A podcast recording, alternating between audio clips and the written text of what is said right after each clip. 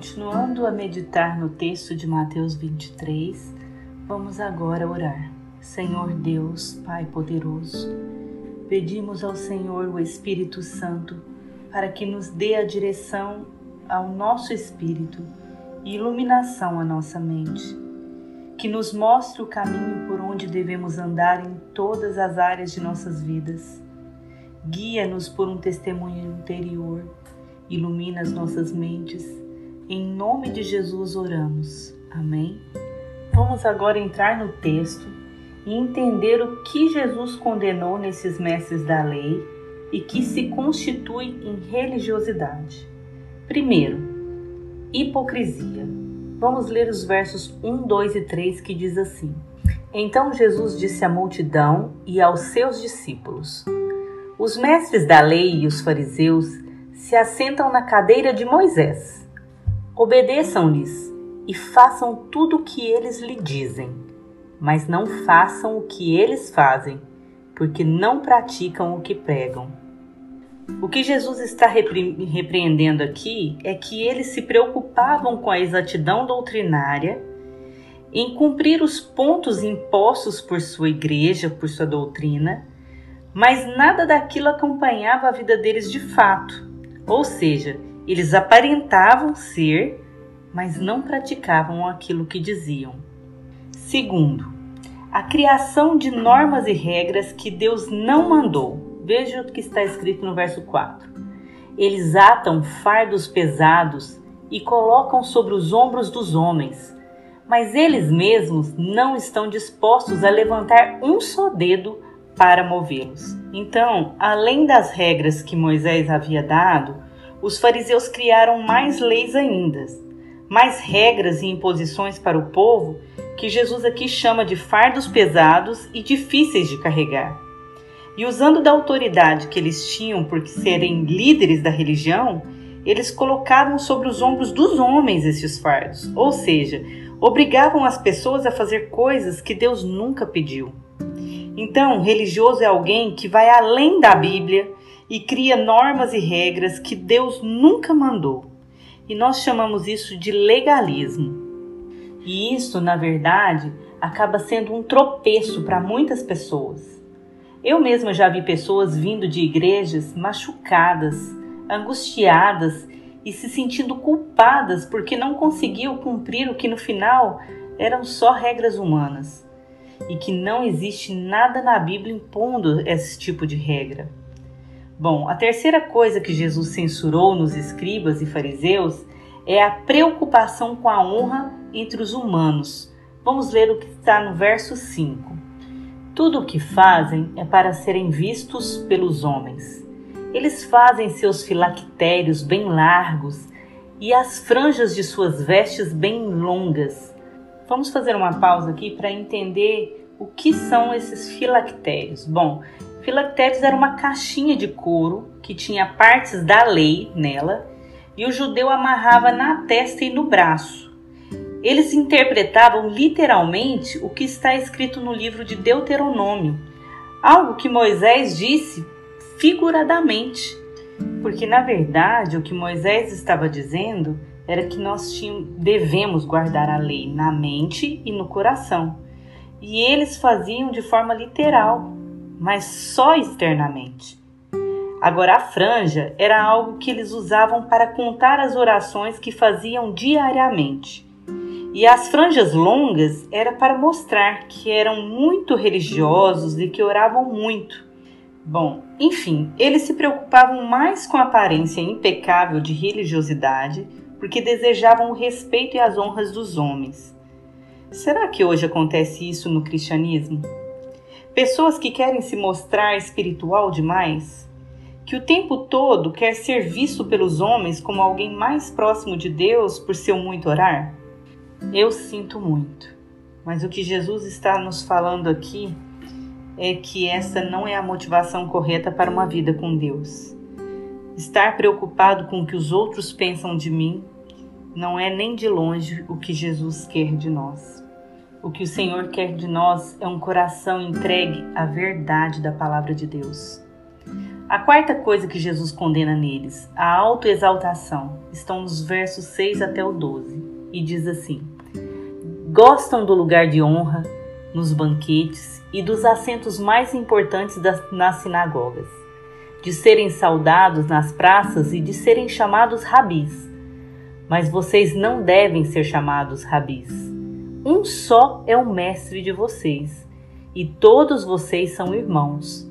A ninguém na terra chamem pai, porque vocês só têm um pai, aquele que está nos céus. Tampouco devem ser chamados de chefes, porquanto vocês têm um só chefe, o Cristo. O maior entre vocês deverá ser servo, pois todo aquele que a si mesmo se exaltar será humilhado, e todo aquele que a si mesmo se humilhar será exaltado. E aqui nesses versos tem uma mensagem importante de Jesus para nós.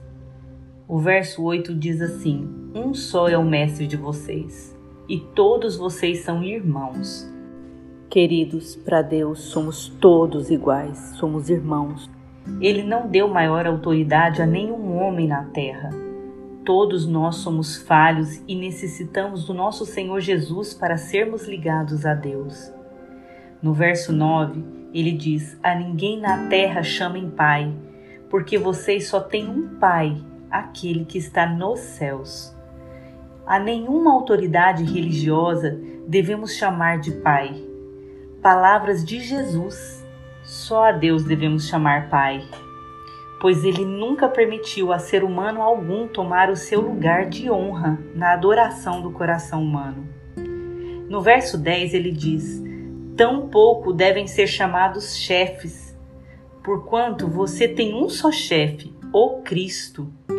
Veja que entre os homens não existe nenhum líder na igreja para Deus, a não ser Jesus Cristo, a pedra a qual foi edificada a igreja. E no verso 11 diz: O maior entre vocês será servo. O verdadeiro líder religioso que faz a obra de Deus aqui, ele é servo ele luta para levar as pessoas ao arrependimento e guiá-las no caminho da verdade, que está na palavra de Deus. Este não busca privilégios e nem honra de homens. E quando olhamos em nossa volta, o que vemos? Mercenários usando da religiosidade das pessoas para ganhar dinheiro, poder e honras. Misericórdia! Quando os humanos vão mudar? O pior é que mais do que dinheiro tem a popularidade. Quantos não têm se exaltado através do nome de Deus e sido com isso adorado pelas pessoas? E aqui Jesus condena os fariseus não só por essas atitudes, quanto também pela ganância. E podemos ver no verso 12 que para ser exaltado por Deus é necessário ser servo entre os homens. Dificilmente alguém exaltado entre os homens será exaltado por Deus. E depois de dizer tudo o que disse, do verso 1 até o verso 12, Jesus falando com a multidão e os discípulos para ter o cuidado com aqueles homens hipócritas, dizendo a eles: são religiosos e não conhecem a Deus de fato. Usam a religião para se promover e dizem coisas que não praticam. Inventam regras que Deus não mandou e agora Jesus se volta para os fariseus que estavam lá ouvindo todo aquele discurso e pronuncia oito ais contra os fariseus. Ai de vós, fariseus! Ai de vós, fariseus! Durante oito vezes ele diz. Ou seja, foram oito condenações. E por que Jesus os condena? Primeiro, porque eles, os religiosos, impedem as pessoas de serem salvas. Olha o que está escrito no verso 13, que é o primeiro ai. Ai de vocês, mestres da lei e fariseus, hipócritas! Vocês fecham o reino dos céus diante dos homens. Vocês mesmos não entram e nem deixam entrar aqueles que gostariam de fazê-lo. E a primeira condenação para os fariseus e os religiosos é que estão indo para o inferno e levando muita gente com eles. E por quê? porque ensinam uma falsa religião. Passam para o povo um conceito errado de quem é Deus e de como chegar até Ele.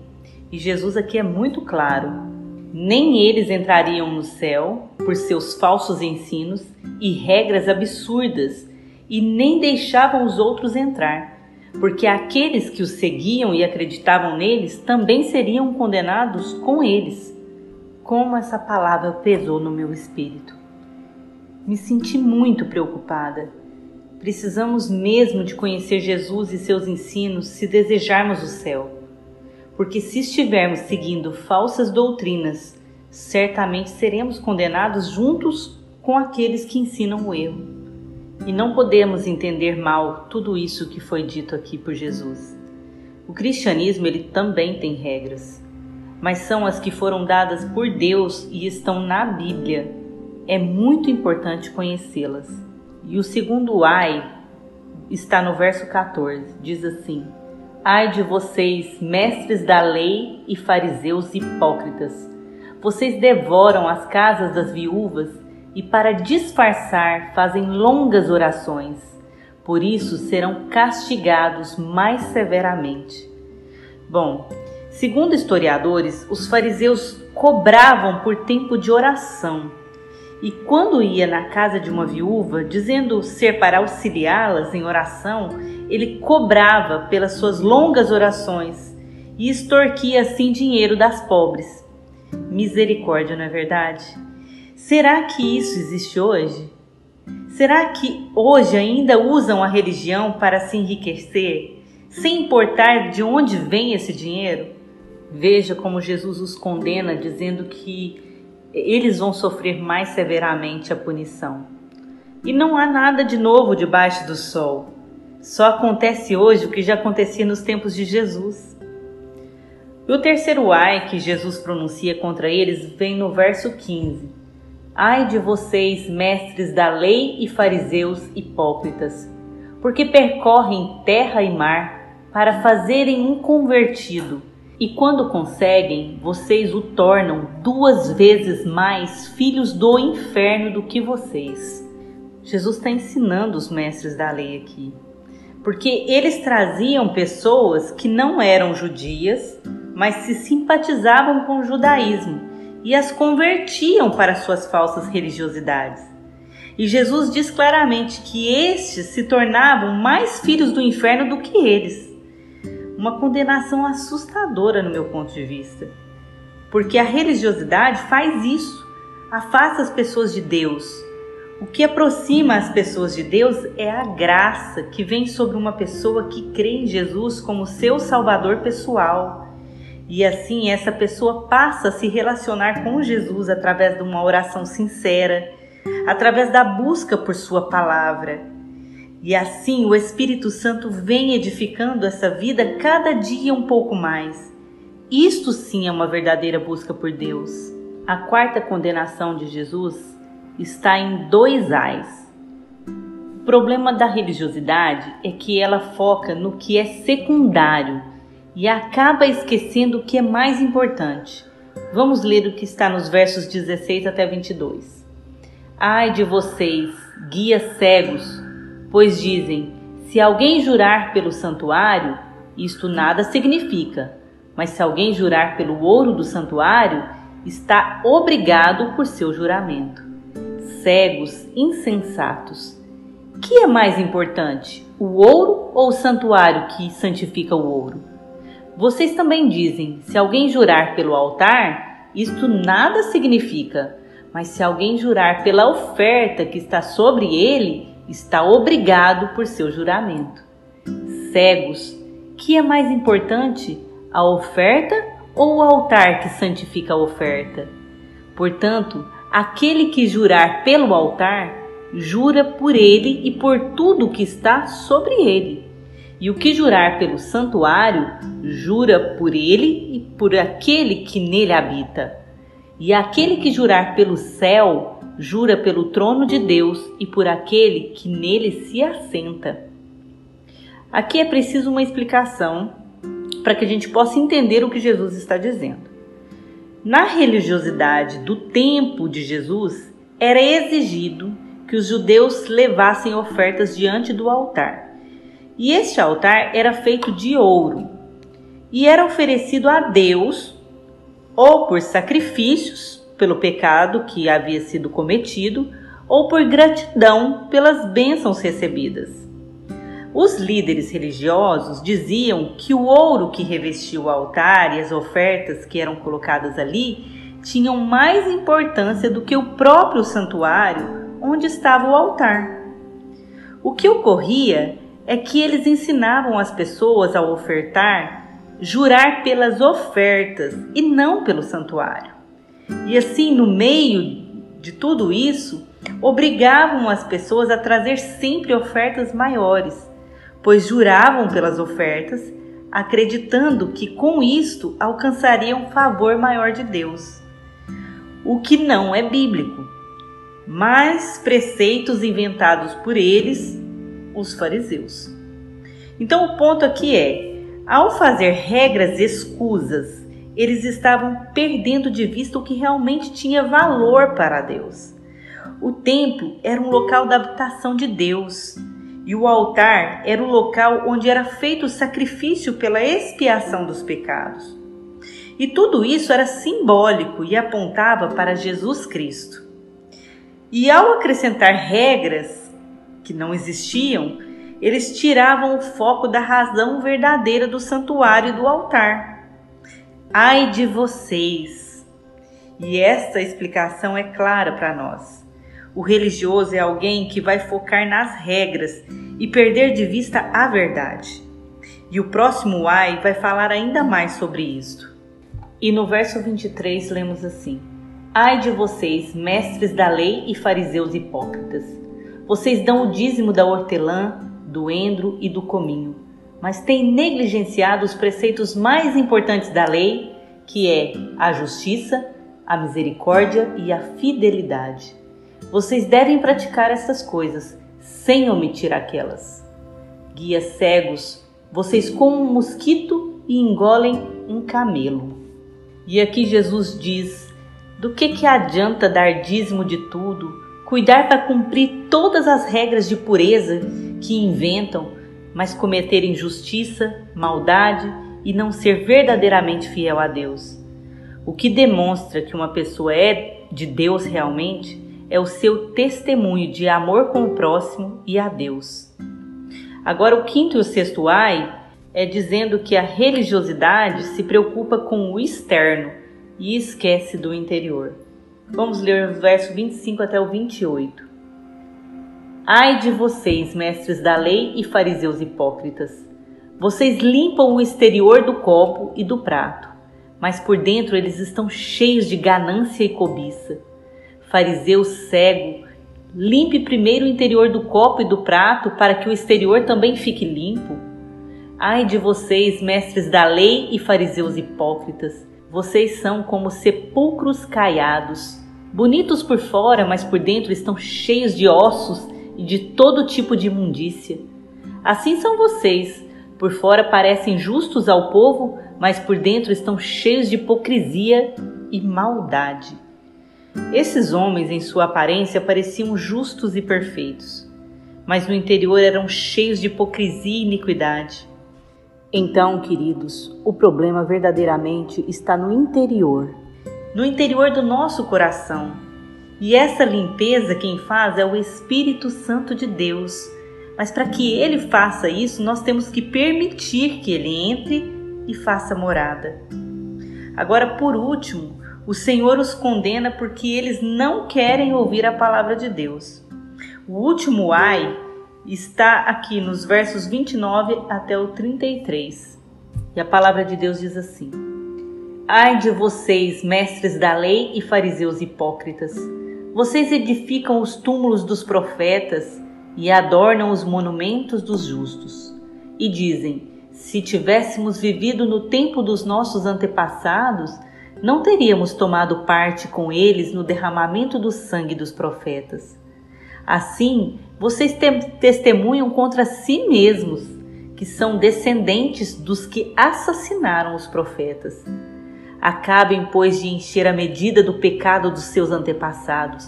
Serpentes, raça de víboras, como vocês escaparão da condenação ao inferno? E o que Jesus está falando aqui é que no Antigo Testamento também havia essa mesma tendência nos homens. Aliás, sempre existe a tendência à religiosidade e à maldade. E o que Deus fez no Antigo Testamento? Ele também levantou profetas. Podemos ver isso no livro de Isaías 1, o profeta dizendo para Israel: Ai dessa nação pecaminosa. O profeta Amós, o profeta Oséias, todos, todos disseram aos judeus: Por que vêm ao templo trazer ofertas, fazendo um monte de atividades religiosas, mas praticam o mal? Será que Deus tem tanto prazer em sacrifícios e ofertas? mais do que na bondade e misericórdia dos seus atos? E o que que o povo de Israel fez com esses profetas? Matou. E Jesus então diz: Vocês são filhos daquele que no passado mataram os profetas. Veja o que Jesus diz no verso 31 e 32. Assim vocês testemunham contra si mesmos que são descendentes dos que assassinaram os profetas. Acabem, pois, de encher a medida do pecado dos seus antepassados. Então, assim, Jesus estava dizendo: assim como os antepassados de vocês mataram os profetas, vocês também vão me matar, né? E o que acontece é que todas as vezes que Deus tentou alertar o povo dos seus erros, aqueles que são favorecidos pelo pecado, seja na ganância pela riqueza ou na popularidade através de honras recebidas por homens, essas pessoas elas se negam a enxergar a verdade e querem eliminar o profeta. Então a paciência de Deus se esgota. E esses homens encheram a medida da benevolência de Deus. E o transbordar de tudo foi quando mataram o filho de Deus. Aí Deus permitiu o exército de Roma no ano 66 depois de Cristo veio, destruiu Jerusalém, o templo o altar acabou, acabou com tudo, com o sistema de sacrifício e isso até os dias de hoje, né? Eles encheram até transbordar a medida da paciência e longanimidade de Deus. E por quê? Porque eles não queriam mudança, eles não queriam transformação de caráter. Na verdade, a religiosidade havia afetado a mente deles, né? Gente, Jesus os chama de cegos. Eles não queriam ver a verdade. Como é perigoso isso! Quando não permitimos reforma em nossa maneira de ver Jesus e seus ensinos, quando formamos uma barreira que impede Deus de nos ensinar, atenção, é perigo. Jesus, ele condena aquela geração. E no verso, nos versos 33 até o 36 diz assim: Serpente, raça de víboras, como vocês escaparão da condenação ao inferno? Por isso eu lhes estou enviando profetas, sábios e mestres. A uns vocês matarão e crucificarão, a outros açoitarão nas sinagogas de vocês e perseguirão de cidade em cidade. E assim sobre vocês recairá todo o sangue justo derramado na terra, desde o sangue justo de Abel até o sangue de Zacarias, filho de Baraquias a quem vocês assassinaram entre o santuário e o altar. Eu lhes asseguro que tudo isso sobrevirá a esta geração. A verdade é que toda a condenação veio mesmo sobre eles. E tudo o que Jesus disse aconteceu. E o que tudo isso tem a ver comigo e com você? Bom, é possível saber se estamos nos tornando um religioso e isto quando estamos mais preocupados com as flores na igreja, com as roupas das pessoas, do que com a ministração da palavra de Deus, em ouvi-la e obedecê-la. Quando estamos mais preocupados em estar arrumadas para as pessoas do que espiritualmente abertas para receber o Espírito Santo. Quando não conseguimos tolerar o, o erro dos outros, mas somos muito tolerantes com os nossos erros e com os da nossa família. Quando participamos de tudo na igreja, mas deixamos a nossa família de lado. Quando não ficamos a sós com Deus mais. Quando ninguém está vendo, entende? Só você e Deus, só eu e Deus. Assim, nós estamos nos tornando religiosos. Quando somos zelosos em dar dízimos e ofertas, mas tratamos mal os nossos empregados. as pessoas que estão à nossa volta. Quando não perdoamos quem nos ofende, quando não praticamos a misericórdia. Saberemos se estamos virando um religioso quando a nossa relação com Deus é só externa, mas falta quebrantamento, arrependimento, comunhão verdadeira com Deus. E olha como Jesus termina esse capítulo, dos versos 37 até o 39. Jesus diz assim: Jerusalém, Jerusalém, você que mata os profetas e apedreja os que lhe são enviados. Quantas vezes eu quis reunir os seus filhos como a galinha reúne os seus pintinhos debaixo de suas asas, mas vocês não quiseram. Eis que a casa de vocês ficará deserta, pois eu lhes digo que vocês não me verão desde agora, até que digam: Bendito é o que vem em nome do Senhor. E aqui nós vemos quanta misericórdia e compaixão em suas palavras. Quantas vezes ele tentou fazer aquele povo escolhido se voltar para o amor, mas não quiseram. Será que um dia os judeus que não aceitam Jesus ainda, ainda nos dias de hoje, irão dizer: Bendito que vem em nome do Senhor? Eu creio que sim, porque tudo que Jesus disse a eles aconteceu, tudo se cumpriu, e ele não é homem para mentir. E nós? Como estamos hoje diante do Senhor? Vivemos de fato o cristianismo bíblico? O cristianismo não é feito de ritos, doutrinas e cerimônias, embora todos vivemos isso em nossas igrejas. O cristianismo consiste em amar a Deus e se relacionar intimamente com Ele através da oração, eu e Ele no quarto no examinar das suas palavras através da Bíblia Sagrada. Assim eu conheço o meu Deus. E amar também o meu irmão, no convívio da igreja, na família ou na sociedade, tratando as pessoas com respeito, misericórdia e bondade. E que o Espírito de Deus nos conduza ao verdadeiro cristianismo, para que no momento da sua volta nós possamos estar preparados para ir com Jesus para o reino dos céus. Amém?